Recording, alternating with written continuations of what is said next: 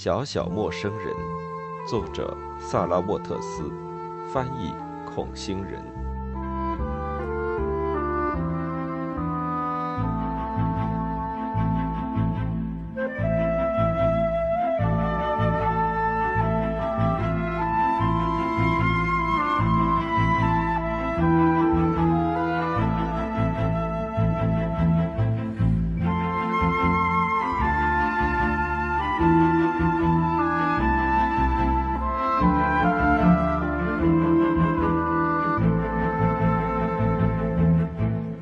从敞开的窗户看出去，看到了写字台。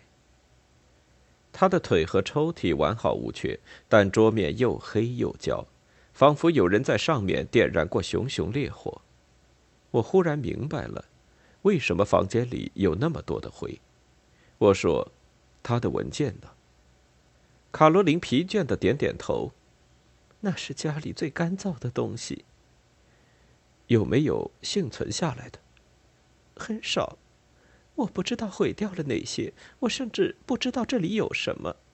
可能有房子和地产的平面图，我记得还有各种地图、农场和房舍的地契副本，以及信函、票据，我父亲的笔记。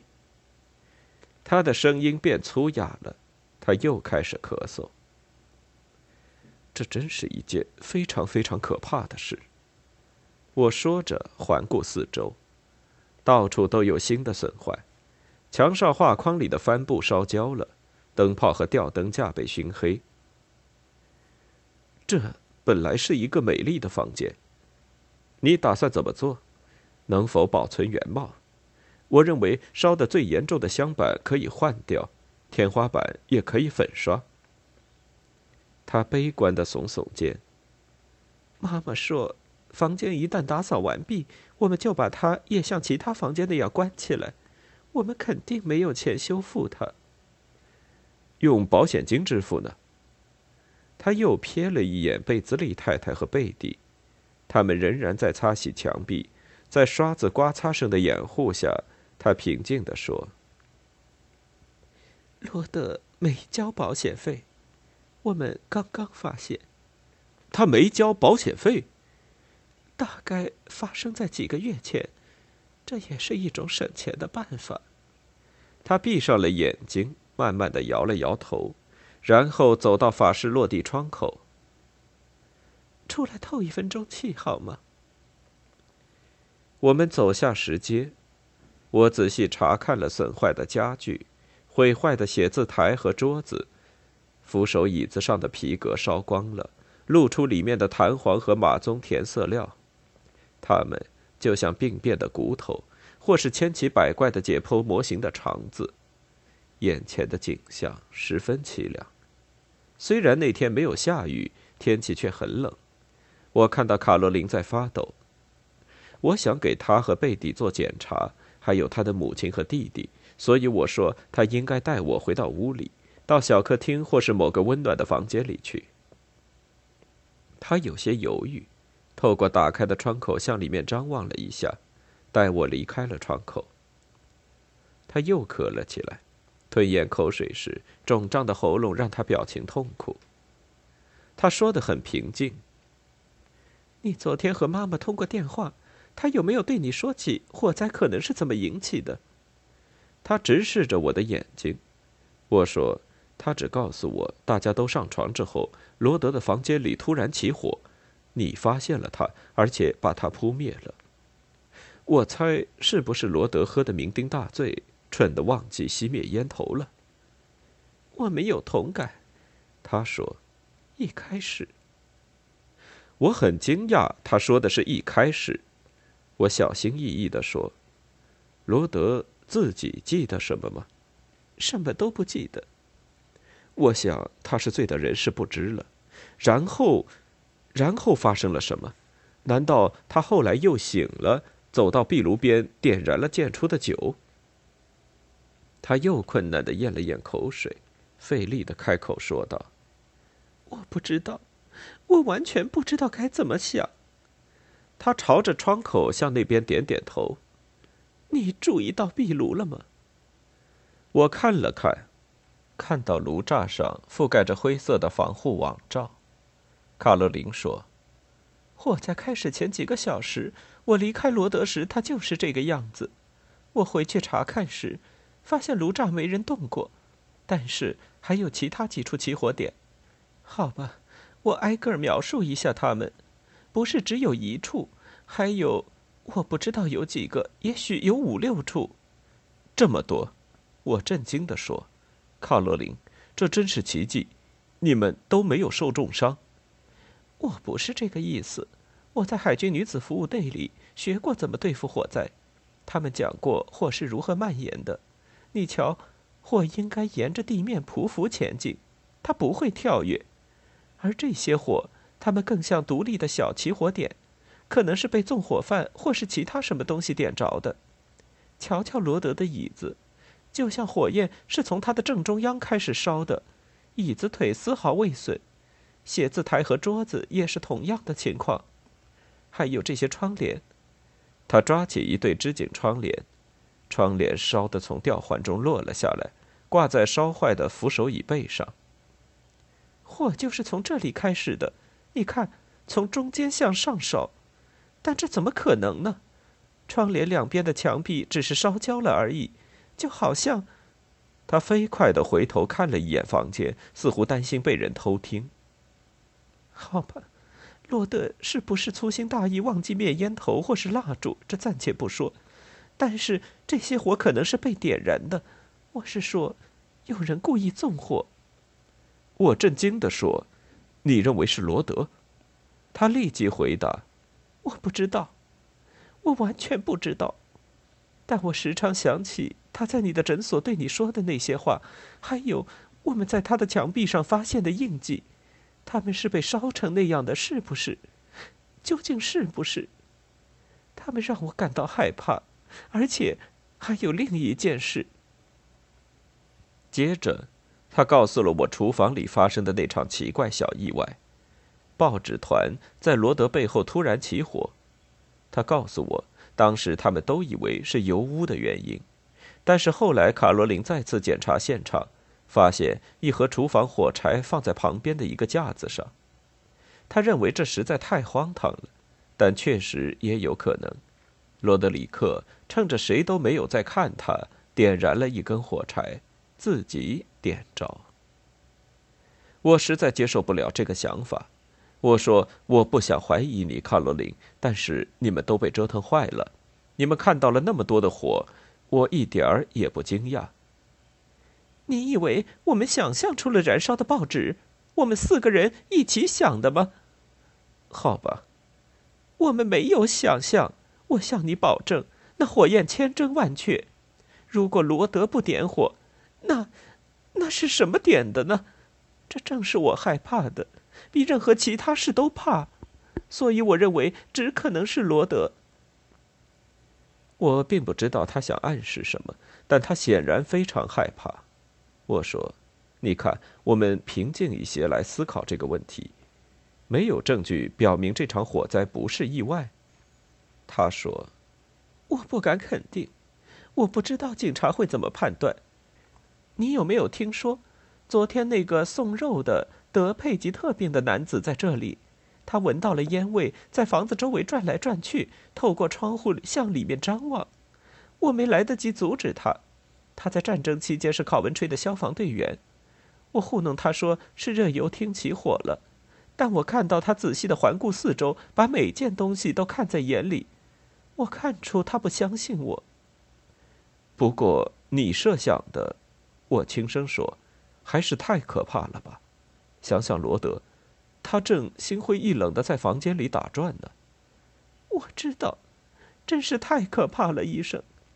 我不是说他是故意这样做的，我不相信他想伤害任何人，我绝不相信。但是，他表情痛苦而绝望。有没有可能，有时候人们伤害他人，却对自己的行为毫无意识呢？我没有回答。我又一次环顾四周，注视着那些被烧坏的家具、椅子、桌子和写字台烧得焦黑的表面。我经常看到罗德绝望地附在上面沉思细想。我记得火灾前几个小时，他还在对他的父亲、对他的妈妈、对所有产业爆发熊熊的怒火。他带着可怕的羞怯对我说过：“今晚就会有鬼把戏出现。”我在他身上看到了什么？我看到了他房间里的阴影，也看到了墙壁和天花板上密密麻麻的印记，那些令人不安的黑色印记。我用一只手蒙住了脸。哦，卡罗琳，我说，这是一件可怕的事，我觉得我负有责任。他说：“你是什么意思？”我不该撒手不管你弟弟，我对他泄气了，我辜负了你们大家。他现在在哪儿？他说了什么吗？他的神色更奇怪了。我们让他待在楼上他过去的老房间里，不过听着，他现在说的全是胡话。他的模样可怕极了，我们只好指望贝蒂，因为我们不希望贝兹利太太看见他。我们不希望任何人看到他，也许这样能好过些。罗希特夫妇昨天打来了电话，我只能回绝他们。万一他发作起来可怎么办？他不是吓坏了，他，他是出于其他原因。妈妈把他的烟和其他能点火的东西都拿走了。他，他的眼皮抖动着，血悄悄地涌上了脸颊。他把他锁起来了。把他锁起来了，我简直无法相信。他和我一样，一直在想火灾的事。他起初以为是意外，我们都这样想。后来他的言行举止表明还发生了其他事情，我只好告诉他那些事。现在他很害怕，他还会做出什么举动。他转过身去，开始咳嗽，这一次咳得停不下来。他说了太多话，太动感情，而且天气很冷，他看起来非常疲倦，而且累了。我带他走进小客厅，在那里给他做了检查，然后我去了楼上看望他的母亲和弟弟。我先去了艾瑞斯太太那里，她靠在枕头上，裹在被单和披肩里，她的长头发松散在肩膀上，使她的脸色显得更加苍白而痛楚。但他显然很高兴见到我。哦，法拉第医生，他嘶哑地说：“您能相信又发生了不幸吗？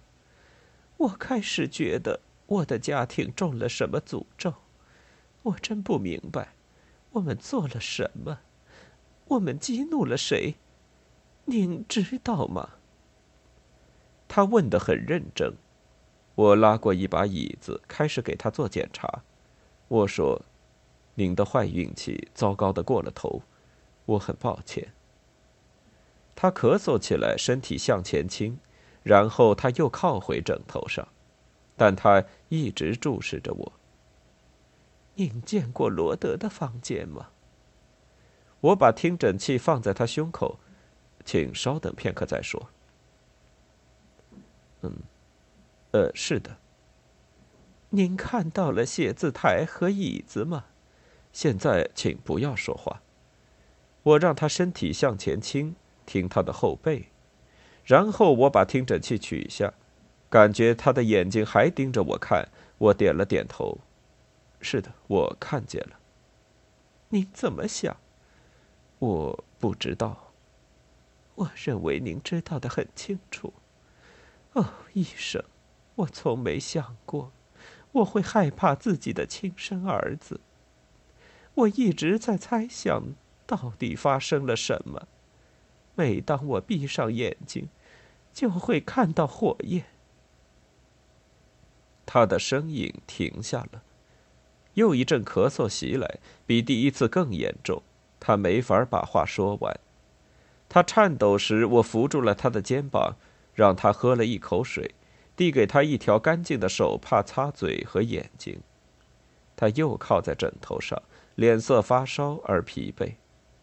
我说：“你不能说这么多话。”他摇摇头。我必须说，除了你和卡罗琳，我已经没有人能商量了。他和我讨论过每一处细节。昨天，他告诉了我那些事情，那些非同寻常的事情。我无法相信。他说，罗德里克的行为几乎像个疯子，而恰恰在此之前，他的房间被烧过。卡罗琳，有没有让你看过那些印记？我局促不安起来。是的，他给我看了一些东西。你们谁都没来找过我。我们不想打扰你。我们希望，如果我们能应付，就不要让你知道。当然，如果我预料到罗德里克的情况会恶化到这样的惨剧发生，我……他的神情更忧伤了。他的情况，你是这样说的，所以你早就知道他病了。我说，我知道他不舒服。坦率的说，我认为他的情况很糟，但我对他保证过不说出去。我猜，他去找你时告诉了你一些这幢房子的事儿吧？是不是这里有什么东西想让他伤害别人？是真的吗？我犹豫起来。他看见了，柔和而坚定地说：“请对我说实话，医生。”于是我说：“是的，这是这是真的。对不起。”我说出了所有的事，在我的药房里，罗德里克无法克制的恐慌，他古怪而可怕的故事，在那之后，他的怒气和烦闷。还有他的话里隐含的威胁。他沉默的听着，过了一会儿，不自觉的伸出手，不自觉的抓住了我。我看见他的指甲老化隆起，上面还粘着烟灰。他的手指被飞过的火花灼伤，疤痕和他儿子的很相像。他听我说话时，把我的手握得越来越紧。我说完之后，他不知所措的看着我。我可怜的孩子，我不知道。我明白他不像他父亲那样强壮，但是我没想到他的精神这样经受不住打击。难道他真的？他用另一只手捂住心口。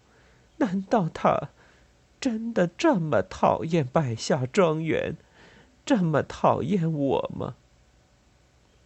我说：“你瞧。”这就是我犹豫着不想告诉你的原因。说这些事情时，他不是他自己，他简直不知道他在说什么。他似乎没有听见我说的话。难道是真的？他就这么恨我们？难道这就是不幸发生的原因？不，不是的，他肯定是太累了。他看上去比以往更加茫然。太累了。这房子、农场，还有他受伤之后的心有余悸。他在空军服役期，谁知道任何事都可能导致疾病。这一次，同样，他似乎也没有听见我说的话。他抓住我的手，极度痛苦地说：“告诉我，医生，我做错了什么？”他问话时带着强烈的感情冲动，这让我感到惊讶。我说：“你，你当然没有。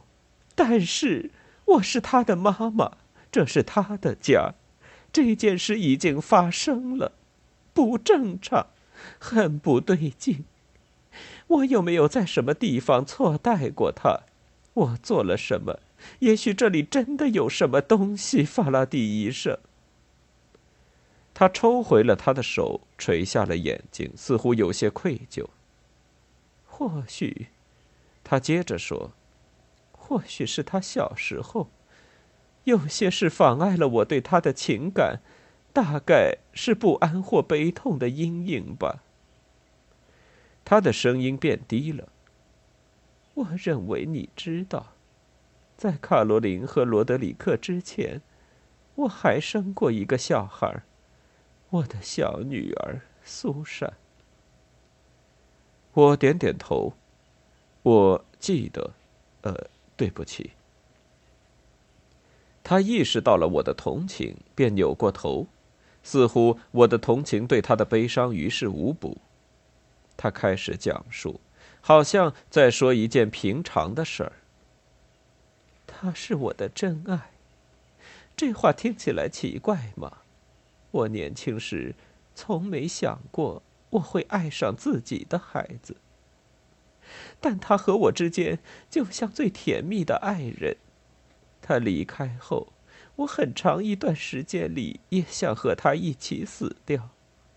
也许我真的这么做过。人们告诉我，有一种最好、最快的方法可以弥补失去孩子的痛苦，那就是再生一个。我妈妈这样告诉我，我的婆婆、姨妈、妹妹也都这么说。然而。卡罗琳出生时，他们的说法又变了。他们说：“哦，当然，这个小女孩会是你想起死掉的那一个。你必须再生一个，你必须要生男孩。妈妈都喜欢儿子。”罗德里克出生之后，他们是这样说的：“为什么？您出了什么问题？”难道您不知道，我们这种人从不大惊小怪？您住在漂亮的房子里，丈夫从战场上凯旋而归，有两个健康的小孩。如果你还不能心情愉快，那就得停止抱怨。他又咳嗽起来，闭上了眼睛。他的咳嗽平息下来时，我说。这对你来说很难，对我的孩子来说更难。别这么说，您别忘了，爱是不能这样衡量的。也许你说的对，可我爱我的孩子们，医生，我真的很爱他们。但是，有时爱让我蠢钝、愚笨、生不如死。其实我一直都半死不活的挨着，我觉得。卡罗琳没有受到伤害，而罗德里克总是非常敏感。会不会是他在成长中感觉到了我的虚伪，因此讨厌我？我想到了着火那天晚上罗德说过的话。我记得他说，他和他的姐姐从一出生便令他母亲失望。他现在的表情如此痛苦。我已经说的够多了。如果告诉他这些，对他能有好处吗？我又拉过他的手，非常坚决地说：“您在胡思乱想，您病了，也累了，伤心是会传染的，仅此而已。”他看着我的脸，想要相信我。您真的这样认为？是的，您不要耿耿于怀过去的事情。我们要面对的问题不是罗德生了什么病，而是我们如何让他恢复健康。但是，如果创伤太深了怎么办？如果他不能治愈呢？他当然可以。你说的他好像无药可救似的，只要有适当的照顾。他摇摇头，又开始咳嗽。我们不能在这里照顾他了，卡罗琳和我。我俩力不从心。请记住，我们以前看护过他一次。那么，请一位护士呢？我认为护士应付不了他。哦，呃，不过可以。他的目光从我身上移开，有些内疚的说：“卡洛琳告诉我，你曾提起过一家医院。”我没有马上回答。是的，我想找一个机会说服罗德承认自己的病情。我记得有一家专业的私人疗养院，主治这一类精神障碍。精神障碍，他重复道。我立刻说：“别担心，这只是医学术语，它可以治很多种病症。这家诊所在伯明翰，名声很好。”但是它比较贵，呃，即使有罗德的残疾抚恤金，恐怕也所费不菲。也许说来说去，请一个可靠的护士到百下庄园来，会是更好的选择。他说：“法拉第医生，我很害怕。一名护士能做的事很有限。假如罗德里克要点燃另一场大火怎么办？下一次，下一次，也许他就能成功的让百下庄园夷为平地。”或者自杀，或者杀了他的姐姐，或者我，或者其中一个仆人。您想过这些吗？想象一下，接下来会发生什么？调查、警察、报社记者对这种话题最感兴趣。这和吉普的不幸完全不同，而且，它会变成什么样呢？现在人人都知道这场大火是一起事故，罗德里克伤得最严重。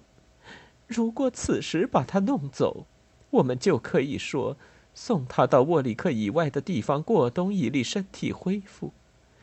您同意这样做吗？我现在这么问您，是把您当做我们的朋友，当做我们的医生，请帮助我们。您一直对我们这么好。我明白了他的意思。我很清楚，我一直竭力为罗德里克辩解，结果却越弄越糟。离开庄园一段时间，对他当然不会有任何害处。我从一开始治疗就这么想。然而，鼓励他承认自己有病，前去就医，和强迫他匆匆离开完全不同。我说，这当然是个办法。我本该再介绍一名医生，参考一下他的方案。我们千万不能操之过急。既然这场可怕的灾难已经发生，也许他带来的惊吓能把他从幻觉中拉出来。我还是无法相信。你还没有见过他吧？他小声的插进话来。他的表情和卡罗琳一样古怪。我停了片刻，才说：“没。”还还没有。你现在去和他说说话吧，好吗？然后回来告诉我你的意见，只要片刻的功夫。我站了起来，但他又招手把我叫回去。我看着他，他伸手从床头柜抽屉里掏出一件东西。这是一把钥匙。我不情愿的伸出了手。